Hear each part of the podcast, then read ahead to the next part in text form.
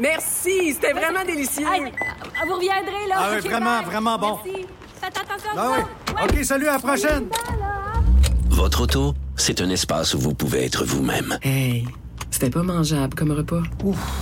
Elle mérite d'être bien protégée et vous méritez d'être bien accompagné. Trouvez la protection la mieux adaptée à votre auto avec Desjardins Assurance et obtenez une soumission en quelques clics sur desjardins.com.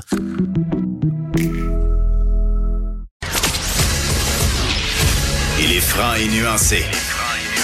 Jonathan Trudeau. La politique lui coule dans les veines. Vous écoutez Franchement dit. On va se faire une coupe de nouvelles, cher Maude. Tu me parlais tantôt de euh, Gatineau, Extension Rebellion, Extinction Rébellion, Oui, euh, qui, ont- qui mènent un coup d'éclat là-bas, là, qui ont décidé de- d'enfonchiniser le vendredi des gens de Gatineau? Euh, du centre-ville d'Ottawa, finalement. Ah, Euh, ah oui, ok. C'est euh, au parc de la Confédération euh, qu'ils ont commencé ça. Puis là, ben, euh, ils sont euh, pas trop loin au pont Laurier qui enjambe le canal Rideau et ils le bloquent. Euh, faut savoir par contre que le passage des piétons, des cyclistes et des usagers de fauteuils roulants est autorisé sur la structure, mais euh, pas de char. Fait que c'est bloqué. Voilà, ça. Ils ont une coupe de liens, eux autres. Ils ont plusieurs liens. Euh, ils n'ont pas comme 4, 5, 6 liens. J'ima- J'imagine que tu peux prendre un autre pont. Là. Oui, oui, oui. Ça, ça, ça doit se faire là, au-dessus du canal Rideau, mais tu sais, c'est quand même pas tant le fun. Puis tu sais, Extinction Rébellion, c'est un de leurs moyens de prédiction de bloquer des ponts. On a juste à penser au pont Jacques-Cartier. D'ailleurs, eux vont revenir euh, en cours jeudi prochain hein, au Palais de justice de Montréal pour euh, pour avoir leur euh, pour faire face à quelle accusation là, savoir Ah à quelle accusation ils vont face en fait. Puis tu sais, ils bloquent des ponts un petit peu partout dans le monde. Donc ben c'est à Ottawa que ça se passe aujourd'hui. Bon, eh ben, en tout cas, on va penser à Chantal Poulain, hein, mais tu pas à s'inquiéter, parce que de toute façon, son syndicat va la défendre coûte que coûte. Ah, voilà. Euh, même, c'est quoi, si jamais là, Chantal Poulain, la grimpeuse du pont Jacques-Cartier, l'ancienne directrice de campagne euh, du député Alexandre Leduc de Québec solidaire, celle qui, on apprenait ce matin, était payée par son syndicat en même temps qu'elle était en congé pour être euh, à temps plein avec Québec solidaire pour la campagne électorale, étant rémunérée, donc tu du bon vieux double dipping, ben, elle pas à s'inquiéter, parce que son syndicat va continuer à la protéger. Sais-tu quoi? Moi, même Maud, je pense que si jamais elle a un petit peu de prison à faire, là, Oui. on en doute, là, parce que ça va peut-être être plus des, petites amendes, euh, travaux communautaires. Mais mettons qu'elle aurait une peine de prison. Ouais. Inquiète-toi pas, Chantal. Syndicat va être Ça là, vont, pré- vont te préparer de la bouffe, euh, vont t'envoyer des petits chèques. Euh, le, le- le fonds d'urgence du syndicat, tiens, Ça va bien aller. servira. Oui, oui, oui. Puis ta place va être là, il n'y a pas de problème. Pas de problème. Puis si jamais, en revenant, en sortant de prison, tu vas aller grimper un autre pont, euh, quoi, il n'y a, pas de problème.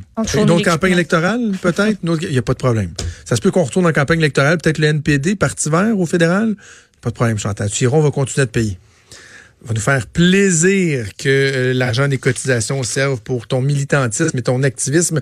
C'est bébé, bébé, beau. Hey, juste un petit clin d'œil, tu, tu parlais de lien. Là, ben, en fait, moi, je te parlais de, de deuxième lien, troisième lien. Ça me fait penser que euh, ici à Québec, je te disais euh, la semaine dernière que bon, il y a le projet de phare, l'espèce euh, de building, le gratte-ciel à 64 Oui. étages qui devait être, euh, débuter cette année, que c'était repoussé deux ans. Absolument. Ça fait en sorte qu'il y a 70 emplois qui ont été euh, perdus. Et, euh, là, on se pose de plus en plus de questions ici à savoir, finalement, premièrement, est-ce que le projet du phare, de, de, de phare va voir le jour éventuellement? Ou tu sais, Ouais. finalement, ça va pas juste... Un mirage? Oui, être relégué aux oubliettes, mais il y a tout l'aspect du tramway parce que le pôle principal d'échange du fameux tramway à 3,3 milliards ici à Québec passait par le phare. Et c'est un peu ça d'ailleurs qui est au centre de, de- de- de- du, du problème. Euh, et là, le maire Labombe s'est fait questionner hier à savoir, est-ce qu'il y aura des, des retards pour le projet de tramway? Oui. Est-ce que ça va engendrer des dépassements de coûts, etc.? Et le, pro- le, le maire Labombe a dit ceci. Vous savez, c'est un projet tricoté grosso modo. Mais c'est encourageant, ça. Tricoter, grosso modo. Moi, si, si ma grand-mère me dit, ben, grosso modo, je t'ai tricoté un bas, je vais me dire, bon, il y a peut-être un trou dedans ou, euh, tu sais, si, maman, si ma grand-mère me dit, je t'ai tricoté des bas, je me dirais, Colin, j'ai hâte d'aller chercher, vont être beaux, vont être tricotés serrés. Mais là, tricoter, grosso modo, ça laisse entendre a comme des petites mailles des petits trous, puis que c'est là- pas tout à fait terminé. C'est donc bien C'est bizarre d'avoir Parce ça. que on parle de deux paliers de gouvernement euh, qui ont décidé d'investir des sommes colossales. T'sais, on parle de 3 milliards du fédéral et du provincial, peanuts. 300 millions de la ville de Québec. Et personne, personne n'ose remettre en question. Je ne veux pas dire la pertinence, parce que le projet il est pertinent. On a besoin d'un projet structurant de transport en commun à Québec. Mais personne n'ose remettre en question, ou en tout cas de poser, de soulever certaines questions sur le niveau de préparation de ce dossier-là. Ouais. Et, et je reviens sur un, un argumentaire que je t'ai déjà fait valoir. Dans le cas du troisième lien, il y a un gouvernement qui, oui, veut euh, faire les choses promptement, mais qui respecte. Là. Tu sais, on dit, bon, ben, on a choisi tel trajet, ça va être tel type, ça va être un tunnel, on va vous revenir d'ici un an avec les coûts, les échéanciers, les études qu'on va faire. Là, tout le monde dit, ben, c'est bien épouvantable, le gouvernement dit qu'il veut réaliser ce projet-là, mais dans les faits, il n'y a aucune idée combien ça va lui coûter, etc., etc.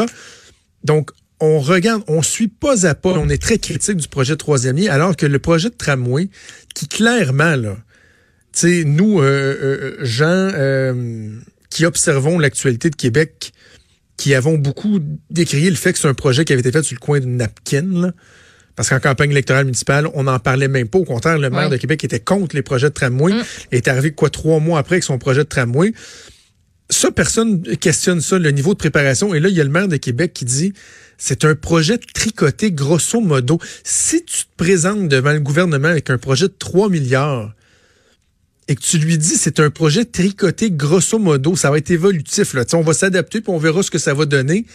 Vraiment, on peut, tu peux obtenir 3 milliards de fonds publics avec un projet tricoté grosso modo? Mettons que je, que je présente là, à- au, au boss un, un projet d'écriture, mettons. Là. Mettons, j'en dis, je vais travailler sur tel sujet, puis grosso modo, ben, dans le fond, c'est un peu ça. Puis, euh, ben, écoute, je vais peut-être parler à telle personne, mais euh, pas sûr, mais ils vont, ils vont me retourner de bord, ils vont dire, ben là, fille, va faire tes travaux, puis comme, va faire tes appels, reviens-nous avec quelque chose à la table. là. Viens-nous avec un beau papier, puis nous dire, bon, tu vas faire ça, ça, ça, ça, ça, puis là, on va te donner le go. Hey! Mais si dis, banque. ben, à peu près, je ferais peut-être ça. Puis là, ils vont dire, ben, pff, t'es comme pas rendu à nous le présenter, fille. Fait que retourne de bord. Tu vas à la banque, tu veux réhypothéquer ta maison parce que tu veux faire des, des, des rénovations. Là, ta banque dit, eh ben, est-ce que, tu sais ce que tu veux faire comme euh, tu vois, je vais tout refaire le premier étage au complet. Ah oui, tu sais où tu s'en vas? Oh, oui. Bon, ben OK. Puis là, tu poses une couple de questions. Finalement, tu, te fais dire, ben, le pro- mon projet, il est tricoté grosso modo. Je sais pas un banquier qui va signer en bas de la feuille, là, qui va dire, ah oui, ben écoute, c'est, convaincant. Tricoté grosso modo, moi, ça passe la rampe. C'est terminé. En tout cas, bref, le projet de tramway de Québec, on va, on va, on va suivre ça. On poursuit les, les nouvelles. Euh, la mafia, là, on en, on en parle beaucoup ces jours-ci. Ben oui. Et là, encore hier, il y a une espèce de, de, de nettoyage, d'une purge qui s'est, qui s'est poursuivie. Là. Ben oui, entre autres, euh, un proche des Hells Angels qui euh, ben, a été abattu euh, à Terrebonne. Il y a ça. Mais moi, je voulais aussi revenir sur euh, ce qui est sorti en début de, de semaine, en fait. Tu sais, là, le Guy Dion, Le chef pompier. le chef des pompiers de la municipalité Hi. de Saint-Jude, puis sa blonde Marie-Josée Villot, qui font comme partie bon d'une espèce de commando de la mafia. Eux, ils ont été arrêtés pour avoir, ben, tu sais, présumément fait disparaître toute trace des meurtres de Giuseppe et de Vincenzo Falduto. Ces deux frères ont été tués en juin 2016. On n'a jamais retrouvé leur corps. Ben, écoute, le couple aurait joué le rôle de nettoyeur. Des genres de Dexter. De Dexter? Ouais, puis ça a l'air que dans ce commando-là, dont il faisait partie, euh, ben on se spécialisait en surveillance, en filature. Fait qu'on a comme observé pendant à peu près trois mois les gens qu'on était sur le bord comme d'abattre pour connaître leurs habitudes, euh, savoir bon ben ils vont à telle place, ils font ci, ils font ça, tu trouver des, trucs qui sont récurrents, j'imagine, puis se dire bon ben à un moment donné on va l'attendre là, on va le gonner puis ça va terminer là. Euh, c'est un peu rough dit même là, mais euh, Non, mais même, C'est eux, c'est, comme ça qu'ils voient ce monde. c'est- pas mal ça qui est arrivé. Fait que moi, ces, ces histoires-là me, me fascinent. Puis euh, on apprenait aussi cette semaine que ben comment on a réussi à arrêter tout ce beau monde-là. Euh, ben c'est que il y avait des, euh, il y avait quelqu'un d'infiltré, un criminel embauché comme agent civil. C'était comme une taupe. Puis il a enregistré Hmm. les aveux des suspects à leur insu. Euh, puis tu sais, on n'a évidemment pas le droit de dire euh, c'est qui cette personne-là. là. Cette Ben personne-là est protégée maintenant, puis euh, ça compte, ça compte pour beaucoup son témoignage. Donc, ben oui, c'est comme une série policière qu'on vit, qu'on vit en direct. C'est c'est spécial, là, tout ce qui se passe, euh, tout ce qui se passe présentement. Moi, j'adore écouter Félix Séguin euh, là-dessus avec Benoît Dutrisac entre autres Tellement. le matin. C'est euh, c'est vraiment intéressant. Tellement Félix qui est, qui est non seulement incroyablement branché, mais un, un excellent, un excellent euh, raconteur. Oui.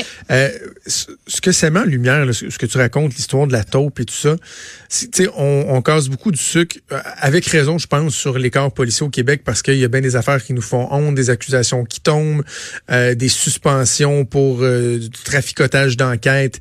Bon, on a vu les histoires d'écoute électronique dans le cas du, du procès de, de Frank Zampino, qu'on interceptait des conversations entre un client et son avocat, comme si on savait pas que c'est pas quelque chose qu'on peut faire, mais Ouais.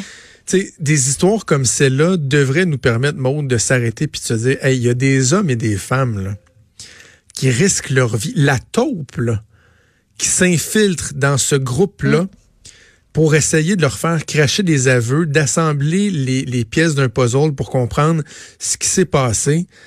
Tu joues gros. As-tu idée d'à quel point c'est risqué comme job? Ouais. C'est ce qu'on voit dans les films, ça existe pour vrai de vrai, là. Il y a des Ben gens oui. qui font ça pour infiltrer des groupes, puis, euh, puis tu sais, ça vire pas toujours bien, là. Mais non. C'est rare. C'est ben je- j'ose pas dire que c'est rarement le cas que ça vire bien, mais euh, tu sais les chances que, que ça tourne mal sont, sont très grandes. Mettons, tu tiens fait serré. T'es trop jeune pour avoir écouté Omerta, hein, toi? Oui. Omerta, là, c'était tellement bon. Là. Euh, Luc Picard qui, justement, faisait un rôle de, de, de policier qui s'infiltrait dans, dans, dans le crime organisé avec, euh, entre autres, Michel Côté, euh, Sophie Lorrain, euh, Michel Dumont. Ouais. C'est une série qui était probablement, moi, je trouve à ce jour encore dans les meilleures séries qui se sont faites au Québec. Et cette tension-là, là, on la sentait vraiment bien. Cette tension-là de, de, de l'agent qui est infiltré. Il y, a, il y a Johnny Depp aussi qui avait fait un film...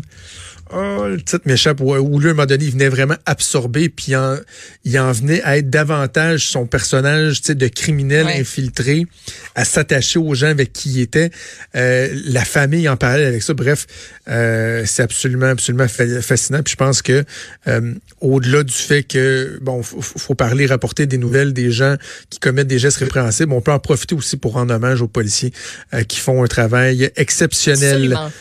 Euh, la femme qui a été séquestrée, euh, Ah, toute une histoire, quelle hein? histoire terrible. Moi, euh, raconte-nous ça un peu, ce genre d'histoire que tu peux pas faire autrement que de penser à l'après, à comment une personne après ça peut reprendre le cours no- normal d'une Oui, vie. vivre et survivre.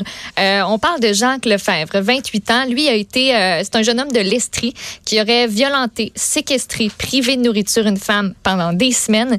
Il l'attachait avec des tie wraps. Il y aurait, euh, il lui aurait le, rasé entre autres aussi les cheveux. Donc lui la gardait comme captive sous son emprise euh, dans un dans un appartement. Donc lui a été accusé euh, jeudi, donc hier au palais de justice de Sherbrooke de voie de fait, d'avoir infligé des lésions corporelles, séquestration, menace de mort envers une femme de 36 ans.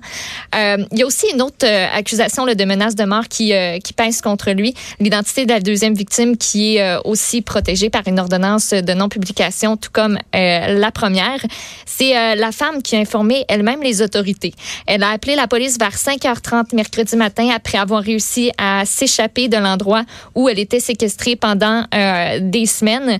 Elle a même dit aux, euh, aux policiers qu'elle aurait tenté d'empoisonner Jacques Lefebvre pour se sauver à un moment donné. Puis euh, elle aurait été, écoute, c'est terrible, battue, privée de nourriture, comme j'ai dit tantôt, attachée. Euh, lui aurait rasé les cheveux, entre autres, pour la faire euh, mal, euh, mal paraître, pour pas qu'elle devienne Ah. attirante pour... Mais est-ce, est-ce qu'on, est-ce qu'on parle d'une ancienne conjointe? C'est, Écoute, c'est- c'est- je- est-ce qu'on connaît le lien euh, initial entre les deux? ben tu sais ce serait un lien amoureux à la base Ouais. puis euh, tu sais j'ai pas plus de, de détails de ce côté-là puis tu sais le gars là Au cours des neuf dernières années, a cumulé plus de 23 dossiers de cours dans les régions de Beauharnois, Montérégie, Joliette, Lanaudière, Sherbrooke. A déjà plaidé coupable à des accusations de harcèlement, agression armée sur un agent de la paix, vol, voie de fait, possession de substances. Puis euh, il y a une couple d'affaires aussi, euh, plusieurs défauts de se conformer. Donc, on a demandé une évaluation psychiatrique pour euh, statuer de si oui ou non il est apte à subir un procès. Il devrait être euh, de retour en cours jeudi prochain, le 24 octobre. OK. En terminant, peut-être juste en, nous parlant de, de, de, procès, il y a les délibérations du jury qui se poursuivent dans le cas euh, du procès d'Hugo Fredette. Neuf hommes, trois femmes qui euh, ont demandé hier, euh, donc c'est depuis hier là, que, que c'est commencé, puis sache que ça va se poursuivre d'ailleurs en fin de semaine, puis jusqu'à temps qu'on arrive à un verdict unanime. Ils ont demandé à la juge de réentendre quatre témoignages, puis aussi le contenu d'un appel téléphonique qui a été passé entre Fredette puis ses parents. On parle entre autres euh, d'écouter les témoignages de la voisine, Christine Gouin, qui affirme avoir vu Hugo Fredette tirer sa conjointe dans la maison alors qu'elle était je cite, molle comme une poupée de chiffon. Euh, elle, ce qui l'a, ce qui l'a alerté, c'est un horrible cri. Puis après ça, ben, elle a regardé par la fenêtre, vu ce qui, euh, ce qui se, ce qui se passait. On a aussi le témoignage qu'on veut réentendre de l'enfant de 9 ans qui, malheureusement, a assisté à ce drame-là. Euh, puis on a, comme je l'ai dit là aussi, euh, c'est ça, l'appel qui a été passé entre Hugo Fredette et ses parents et finalement un témoin clé, euh, le thérapeute du couple, qui lui les avait reçus la journée d'avant. Donc, avant que tout ce drame-là se passe, lui avait reçu Véronique Barbe et Hugo Fredette dans son bureau. Donc, on veut réentendre tout ça pour réussir à arriver, comme je l'ai dit, à une décision unanime, rendre un verdict. OK, on verra si ça va évoluer euh, au cours euh, de la fin de semaine. Maude, merci. On va faire une petite pause, 3-4 secondes, puis on change les idées avec Vincent Deschamps.